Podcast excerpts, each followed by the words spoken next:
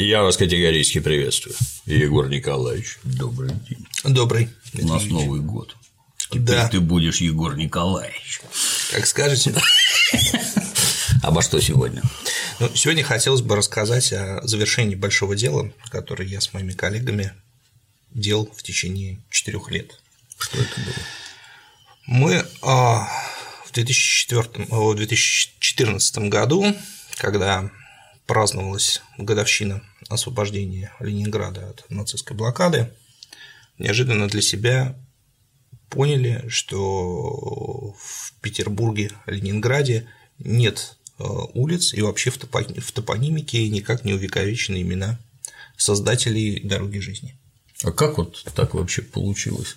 Вот у нас много же всего там. Это, я думаю, связано с несколькими факторами. Ну, во-первых, э, сразу после э, Великой Отечественной войны э, разразилось Ленинградское дело, в ходе которого многие руководители Ленинграда времен войны э, были репрессированы в ходе внутрипартийной борьбы. Это отдельная история. А, И до 60-х годов улицы в честь э, героев войны не назывались в принципе. Потом уже при Леониде Ильиче Брежневе а, началось активное топонимическое освоение вот этого исторического пласта, и появилось много улиц, но они были названы в основном в честь э, непосредственно военных, которые Летчика а, Пилютова, да, танкиста танкиста Горького, Хрустицкого, Хрустицкого, да. пограничника Горького. Вот, э, очень много улиц было названо, все это хорошо, справедливо и правильно. Вот, но, к сожалению, люди, которые занимались э, не непосредственно войной, а занимались ее инженерным обеспечением, например, они оказались несколько в стороне от этого вопроса. И кроме того, надо сказать, что, как это ни странно, тема дороги жизни в историографии не получила достаточного освещения. То есть последние работы профессора Ковальчука – это 70-е годы 20 века. То есть до сей поры а, каких-то новых прорывных работ, которые ввели бы много новых источников в оборот создали вот соответствующую объемную картину происходившего, их, к сожалению, нет. И а, многие герои, которые создали в частности, дорогу жизни, они, к сожалению, для нас пребывают в безвестности. Это очень большое упущение. Ну и здесь надо сказать, что э, я вижу в этом особое значение в изучении вот именно этой темы, потому что э, как раз она э, очень ярко высвечивает всю ложность тезиса о том, что завалили трупами. Почему? Потому что совершить те подвиги, которые были совершены в рамках создания этой дороги, их невозможно было только а, там, каким-то голым животным упорством. Для этого требовались знания и интеллект. И победа в этом аспекте войны, она, а, безусловно, была одержана интеллектом. То есть интеллектуально советские а, военные инженеры оказались сильнее своих противников из э, вермахта. А позвольте перебить.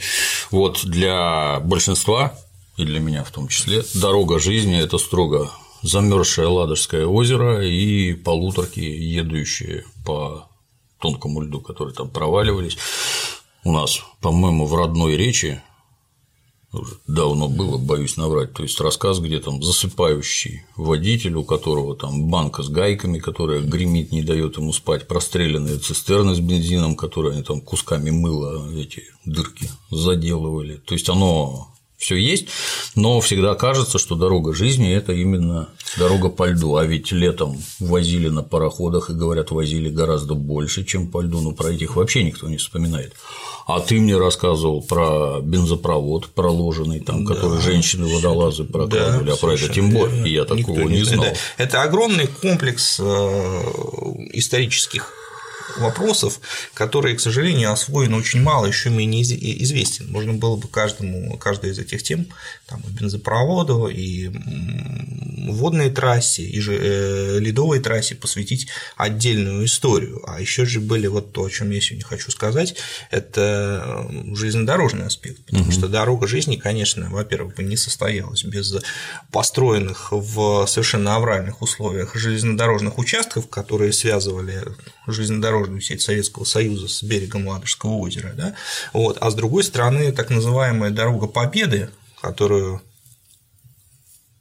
те, кто на ней работал, часто называли коридором смерти, потому что э, когда операция «Искра» увенчалась успехом и был пробит коридор к блокадному Ленинграду, буквально там за две недели э, была построена железная дорога, которая позволила э, вести хлеб блокадный Ленинград. Вот, то есть блокада еще полностью не была снята, но вот в этом коридоре пробитом уже появилась быстрая железная дорога, причем она строилась по лесу, по болотам в совершенно невообразимых условиях. И я думаю, что до войны даже было сложно представить, что можно было там проложить ЖД путь. Но, тем не менее, он был проложен, проложен молниеносно и эффективно. И хлеб в блокадный Ленинград пошел.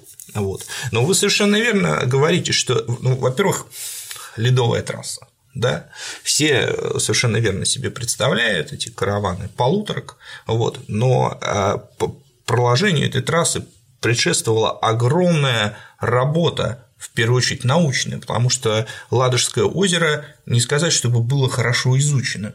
Вот, Ладожское озеро было изучено как раз слабо, и потребовалось большое привлечение ученых, большая научная работа, чтобы понять, как вообще где проложить эту трассу, чтобы где Ладожское озеро замерзает а, а, наиболее прочно, чтобы там могли пойти машины. Вот сколько должна весить машина. Всё От это... себя добавлю, что при царе Петре вдоль Ладоги прокопали Ладожский канал, потому что нормальное деревянное судоходство там просто невозможно. Совершенно Погода верно, настолько да. изменчивая, волны настолько странные, что все это там тонуло, разваливалось просто на глазах. Канал, повторюсь, он в XVIII веке прорыт, до сих пор сохранился. Вот как раз, да, когда в 2014 году было празднование, именно тогда произошел вот знаменитый эфир на телеканале известном, когда был поставлен вопрос, а нужно ли было сдать Ленинград.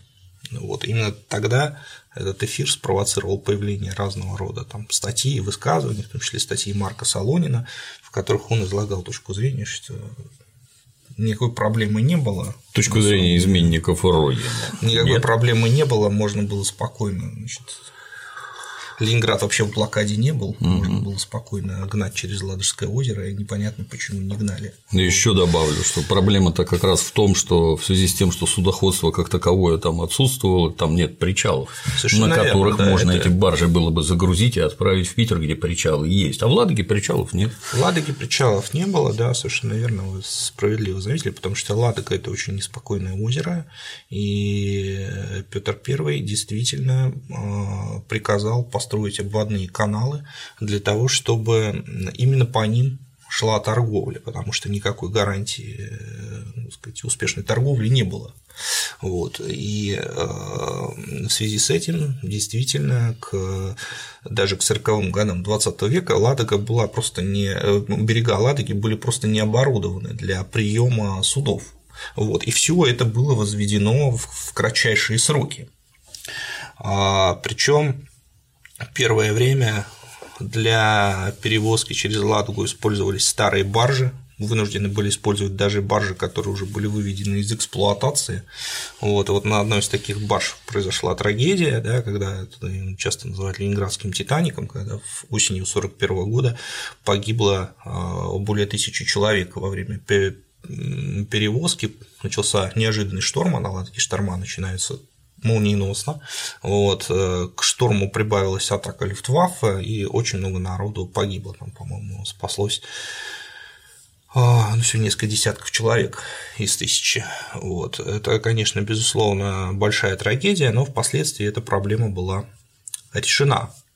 И... Позволю уточнить, то есть Люфтваффе твердо знает, что это гражданский транспорт, целенаправленно его топило, да? Ну, там непонятно, ну, во-первых, это был не совсем гражданский транспорт, потому что там курсанты находились, а, в том, в том числе и курсанты, вот, находились на борту. Сложно сказать, были ли там вообще на этой барже какие-то познавательные знаки, вот. Но да, Люфтваффе топило вообще все, конечно. Ну, это же баржа, это же не боевой корабль. Ну вот мы с Баиром тут рассуждали. А,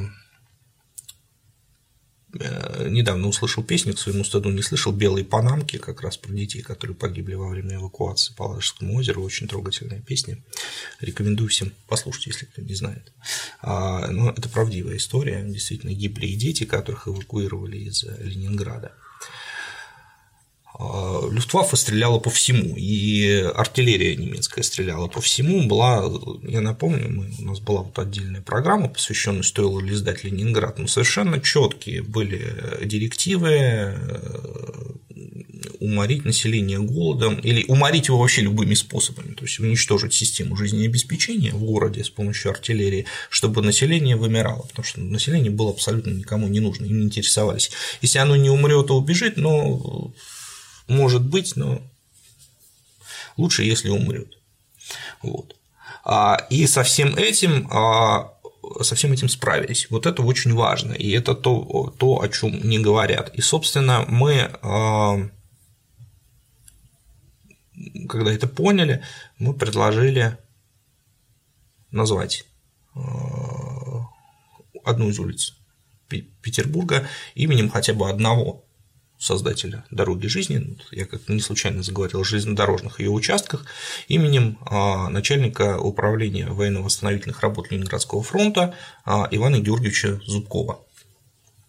А, Зубков очень привлекательный персонаж, с моей точки зрения. Человек мирной профессии, он должен был бы стать строителем, создателем Ленинградского метро, и он начал его строить, потому что планировалось, что, конечно, метро запустится не в 1955 году в Ленинграде, как это произошло реально, а значительно раньше, в 40-х, и оно, безусловно, бы было построено, если бы не война. Угу. Это первая ветка от Автова до Финляндского вокзала, ее уже начали строить. И руководил всем этим вот Иван Георгиевич Зубков, э, профессиональный инженер, э, человек уже новой генерации, это не старый специалист, это именно человек сугубо советский, выращенный уже в новой э, реальности социальной, и э, э, член, кстати, член ВКПБ, вот, 40-го, по-моему, года. И, безусловно, он был профессионалом очень высокого уровня, не случайно его, собственно, назначили на такой ответственный пост, потому что понятно, что он приобрел опыт во время строительства метро в Москве, то есть он уже имел а, необходимые навыки и знания, и вот его направили сюда. Но а, естественно, что с началом войны а, строительство метро было заморожено, и практически все вот это вот э, управление, которое занималось строительством, было направлено на военно-восстановительные работы. И такое важное задание, которое Зубков выполнил в 1941 году, это строительство понтонной переправы на Невский э, пятачок по которому тяжелые танки туда переправлялись. Вот там он был ранен, кстати. А, но, к счастью, ранен легко и вот продолжил свою чрезвычайно полезную деятельность как раз уже при создании дороги жизни. Вот. А, он, а, как я уже сказал, выстроил железнодорожные участки на том берегу для облегчения подвоза продовольствия и боеприпасов вот. Но большим таким значимым его делом была как раз альтернативная реализация плана Б на тот случай, если вдруг не будет а, прорвана блокада Ленинграда в результате операции «Искра» в январе 1943 года. Что это был за план? Идея заключалась в том, что ну, город снабжать надо, вот, а как увеличить количество поставок в Ленинград построить железнодорожную трассу через Ладожское озеро, то есть не на полуторках возить продовольствие, а построить железнодорожную трассу и возить туда уже поездом. Прям по воде? Ну да, ледовую тоже. А. Значит, планир... Значит, что они сделали? Они э, начали работать осенью, они вбивали сваи в дно Ладожского озера, делали сверху настил, сверху клали а, рельсы и по ним а, шли поезда. И вот Зубков такую дорогу построил. Вот, и она должна была бы зарано уже работала, длиной 35 километров, по-моему. А все испытания прошли нормально. И если бы вот операция Искра не увенчалась успехом, то вот это был бы план Б. Угу. Вот. Что свидетельствует о э, вариативности мышления советского руководства, которое, в общем, рассматривало разные варианты э, на случай раз, ну, разного развития событий.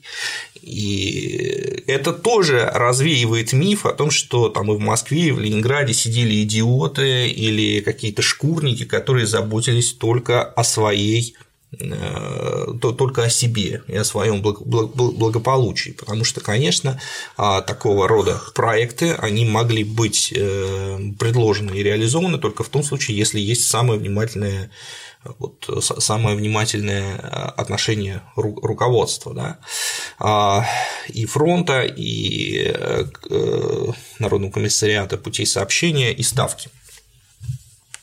А когда а, операция «Искра» все таки увенчалась успехом, то, собственно, Зубкову было поручено построить молниеносно а, железнодорожный участок Шлиссельбург-Поляны, который как раз вот по этим топким лесам прошел и несмотря на все трудности, несмотря на то, что он простреливался с двух сторон насквозь, и там, конечно, не случайно его коридором смерти называли, потому что, конечно, было очень опасно и много жертв, но, тем не менее, его построили, и хлеб пошел. Вот. 43 э, год это, конечно, уже зима с 42-43 года, это уже, конечно, не то же, далеко не то же, что э, зима 41-42. Вот. А, и, конечно, это были подвиги, и очень жаль, что такой выдающийся человек э, Ему присвоили, кстати, звание Героя социалистического труда в 1943 году. Такой выдающийся человек э, не дожил до победы, он погиб в 1944 году. Э, он вылетел в ладейное поле, там были повреждены пути, он вылетел в ладейное поле руководить восстановительными работами, вот, и его самолет, на котором он летел, он был подбит, и Зубков погиб. Его тело на лафете провезли по Невскому проспекту, и было огромное скопление народу, потому что он был очень, он был известен, и он был очень популярен. То есть очень многие плакали, это был настоящий народный герой. Настоящий народный герой, он похоронен в Александро-Невской лавре на коммунистической площадке. Вот. И вот эта судьба, она оказалась э, не то чтобы забыта, но про нее мало знают. Да, про нее. Хотя выходили в советское время книги и даже сняли фильм, где главный герой э, был э, явно списан, его биография была списана с биографии Зубкова. Фильм называется «Встретимся в метро», он уже, по-моему, в 85 году вышел, в 80-х. Но играет его очень хорошо известный артист Петр Вильяминов. Э, фильм этот снимали на Ленфильме. Но э, фильм прошел незамеченным, и, к сожалению, собственно, и вот новых книг никак не появляется, поэтому вот мы решили напомнить об этом и э, создали петицию с э, предложением назвать в его честь улицу. Вот эта петиция подписала около 13 тысяч человек. Она была направлена в топонимическую комиссию. Топонимическая комиссия рекомендовала губернатору Санкт-Петербурга назвать в честь Зубкова а, улицу. Но вот эта вот э, история чрезвычайно затянулась чрезвычайно затянулась, то есть формально вроде как э, одобрение было, но сам факт наименования улицы он не происходил. Вот. И пока наше дело рассматривалось, вешали табличку Маннергейма, например, вот. Я, честно говоря, был чрезвычайно удручен этим фактом, потому что, с моей точки зрения, и правота истории, и необходимость э, правота истории, безусловно, на стороне Зубкова, а не на стороне Маннергейма. И наш герой – это Зубков, а Минэнергии. Вот. И э, настолько долго это длилось, что мы даже пропустили, собственно, сам момент наименования, когда он фактически произошел. Вот он произошел на самом деле в прошлом году еще, вот, но а, а, поскольку все это длилось очень долго, что нам, ну, то нам даже никто и не сообщил, что это случилось. Вот, ага. Но э, это действительно произошло. Где есть такая улица? Теперь у нас появилась, да, у нас в городе появилась улица Ивана Зубкова, она находится в Кировском районе, она соединяет Кронштадтскую улицу и дорогу на Трухтанные острова. Угу. Ну, вообще это был проезд, как пишут там в разных э, изданиях, Г-образный проезд, вот, но так или иначе улица появилась. Вот, и я должен сказать, что на фоне переименований всех там советских улиц в рождественские а, наименование улицы в честь э, коммуниста в современном Петербурге это уникальное событие. А, кстати, Зубков действительно был коммунистом, он себя э, так очень часто позиционировал, в мемуарах там упоминаются э, разные пикировки, когда вот его спрашивают, ты уверен, вот, что так будет? Зубков отвечал, я коммунист. Вот. Поэтому а, это вот такой феномен, и хочется надеяться, что он не будет случайным, вот, что а, вот этот вот такой небольшой успех в борьбе за возвращение э, имен героев Великой Отечественной войны, обороны Ленинграда, он э, станет толчком для дальнейшего изучения, в частности, такого вот, как я уже сказал, выдающегося события, выдающегося исторического события, как создание дороги жизни, потому что на самом деле там много персонажей, которых надо возвращать, и много эпизодов, которые надо возвращать, в том числе вот а, и а, проложение кабеля по дну Ладожского озера – это вообще уникальная штука. То есть э, на ощупь проложили кабель. Уникальная история. Я поскольку занимался представлениями, темой представления а, нацистов о советском населении, они просто даже подумать не могли, что такое возможно. А это не только было возможно, это стало явью. Кабель вот. для снабжения электричеством, да? Да, да, э, все кабели. Сначала телефонные проложили, потом для, потом для снабжения электричеством.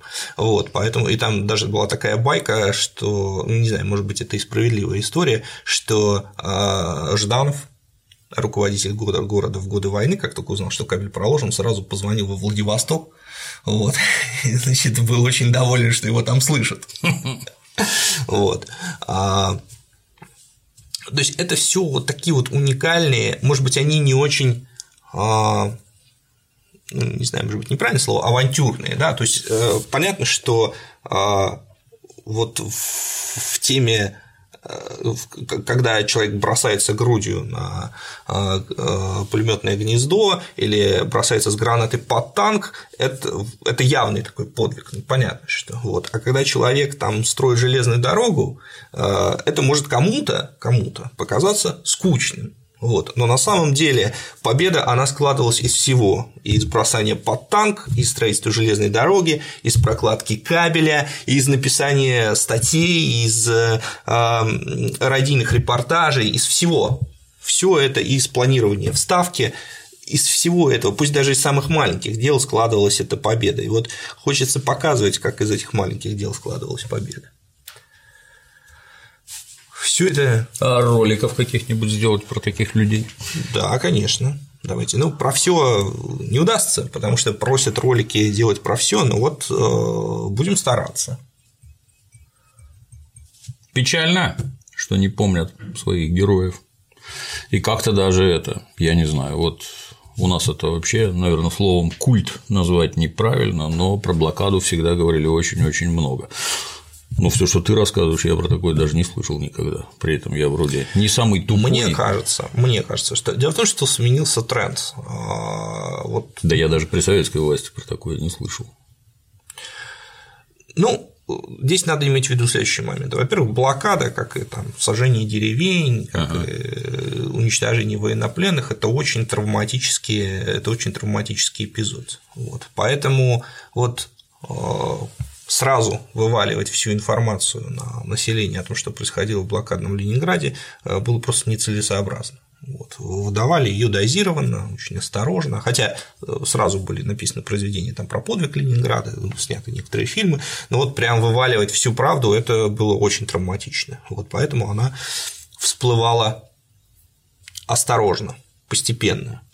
Вот. А в 90-е годы эта тема именно из-за того, что она, конечно же, изучалась, изучалась достаточно глубоко, вот, но, тем не менее, некоторые моменты особо травматичные, они не, не рассматривались. Вот в 90-е годы э, в связи с этим появилось очень много фальсификаций, mm-hmm. до сих пор мы их видим, то есть такие а, подлинно научные работы, как, скажем, книги профессора Ломагина, они вынуждены конкурировать там со статьями Марка Солонина или там с репортажами Юлии Латыниной, которая рассказывала, там, что если бы был частный флот, да. то все да. в Ленинград все привез бы. Вот. Вынуждены, к сожалению, в общественном сознании. И там статьи Солонина, к сожалению, более популярны, чем книги Ломагина. Мы постараемся это исправить. Вот. А, потому что это абсолютно бредовая ситуация. И э, ну вот просто не дошли, не, не, не, не пришло, видимо, еще время или там не дошли руки до того, чтобы э, захватить вот эти вот моменты, потому что а, многое делается на потребу публики, а значит, надо рассказать про каннибализм там в блокадном Ленинграде, про воровство карточек, про то, как значит, Жданов ел апельсины там, или что-то угу. персики. Вот. вот это все вызывает, вызывает то, что можно назвать современным словом хайп. Вот. А строительство железной дороги а, или там, прокладка кабеля по дну Ладожского озера, это хайпа не вызывает. Причем вещи-то совершенно примитивные. То есть, как только начинают э, рассказывать про каннибализм, возникает законный интерес. А чего люди от голода-то умерли? Вот, ешь на здоровье. Чего ж они не ели-то? Видимо, подавляющая масса населения, они все таки люди и ведут себя по-людски. Ну а что, да, как известно, Жданов жрал ромовые бабы, это диабетик, он бы еще яда крысиного поел, это ему столько же пользы принесло бы. Что за чушь? Рассказы брата Стругацкого про то, как возле дома Жданова была помойка, в которую выкидывали там апельсиновые очистки, еще что-то. У вас что в башке? Вы представляете, что такое посреди голодного города помойка с едой? Там, как в художественном фильме Walking Dead, туда было бы не подойти вообще никому. А этих, которые выносили очистки, их бы рвали бы на куски еще на выходе из дома. Что за бред вообще? Стыдно за людей, даже за Юлию Латынину. А уж рассказы про то, что надо было сдать, ну давай, да, сколько бы там немецких дивизий освободилось для переброски к Москве, что бы с этой Москвой было, и что бы было в итоге войны, это никому не интересно. Ну, я вот давно уже обещал э, рассказать про книгу историка Алексея Волынца Жданова. Жданов – это книга, которая вышла в биографии Жизел. У вот, меня стоит. Вот, да, да. Но потом я решил, что лучше не рассказать, а пригласить Алексея на разведдопрос, чтобы он сам рассказал. Вот, мы с ним списывались, но в Москве, мы, мы в Петербурге пока не удалось с ним встретиться, но обязательно сделаем это, потому что книга действительно достойная. Еще раз рекомендую. Вот, на мой взгляд, а, вот книгу про Жданова, плюс работы Ломагина, плюс можно посмотреть работы Ковальчука старые, вот вполне здравая картина формируется о том, что происходило, ну такая первичная, да, что происходило, как вело себя руководство города, как вело себя руководство страны, как относилось, кто что делал, почему победили. Вот. Ну, там и сколько народа умерло, и почему тоже очень важно. Как тут рассказала мне недавно видный историк Юлия Кантер, победили вопреки. Ну вот как раз, понимаете, вот как раз вот поэтому э, люди вроде Зубкова, они и не в тренде, потому что и когда начинаешь изучать биографию там Зубкова, то выясняется, что победили не вопреки, а сам победа была самое что ни на есть э, закономерная, потому что и понимали, за что сражаться, и были высоко мотивированы, вот, и были э, коммунисты, вот Зубков коммунист, да, и, и при этом профессионал, то есть это не какой-то там, значит, карикатурный а, дебил пьяный, который с комиссарским наганом там всех гонит на танки там, или на пулеметы вражеские. Нет, это интеллектуал, человек, который получил образование в советское время, получил опыт работы в советское время, реализовал практически а, крупный гражданский проект в э, мегаполисе в советское время и показал себя высочайшим профессионалом в военных условиях. Вот. То есть э, одна эта фигура, а таких фигур сотни, она просто разносит в пух и прах вот это вот вот эти тезисы о якобы заваливании трупами и победам вопреки. Нет, не вопреки. И э, здесь можно было бы поговорить о системе образования, которая подготовила такие кадры. Пусть их, может быть, были не миллионы, может быть, еще на полную катушку система образования Советского Союза не заработала, как, скажем, там она заработала через 10, через 20 лет. Но вот этих 20-летий этих образовательных реформ их хватило для того, чтобы вырастить такие кадры. Да? А, безусловно, это большая заслуга государства. Вот, поэтому, конечно, не вопреки, нет а благодаря. Ужас благодаря, да. Да, ужас благодаря. И вообще вот тема, э, у нас были на эту тему программы, я считаю, что, конечно, вот это вот презрительное отношение к советскому человеку со стороны нацистов, со стороны вермахта, оно было а, наибольшая, может быть, ошибка Гитлера. Вот то, как они просмотрели эту систему образования, то, как они с презрительным, а, с каким презрительным отношением они к ней относились, это было, конечно, проявлением высочайшей глупости и глупого высокомерия со стороны, вот как Молотов про Гитлера говорил, типа умный, но тупой. Вот это вот проявление как вот этой вот э, тупости. А система образования действительно была мощнейшая, и она дала стране таких людей, как Зубков, Круто, что появилась такая улица. Ну, ждем тогда рассказов про блокаду. Обязательно сделаем. Спасибо, Егор Николаевич. А на сегодня все. До новых встреч. thank you